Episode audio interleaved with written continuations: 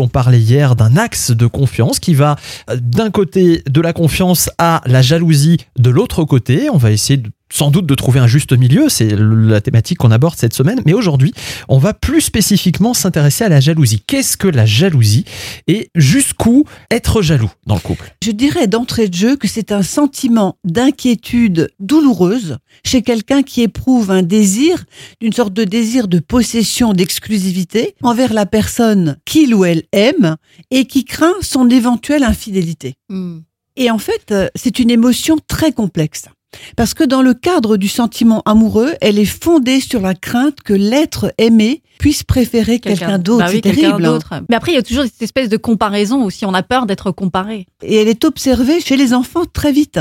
Dès l'âge de 5 mois, un enfant peut être Cinq mois jaloux. Oui. Ah bon? Jaloux du grand frère, jaloux de quelqu'un, jaloux de l'amour de sa mère. Mais quand on est amoureux, on est forcément jaloux alors? Ben, ça fait partie de l'axe. Mhm. Une petite pointe de jalousie n'est- pas néfaste. Mhm. Hein ne pas être jaloux du tout, euh, faire preuve d'indifférence, peut également être jugé comme étant suspect.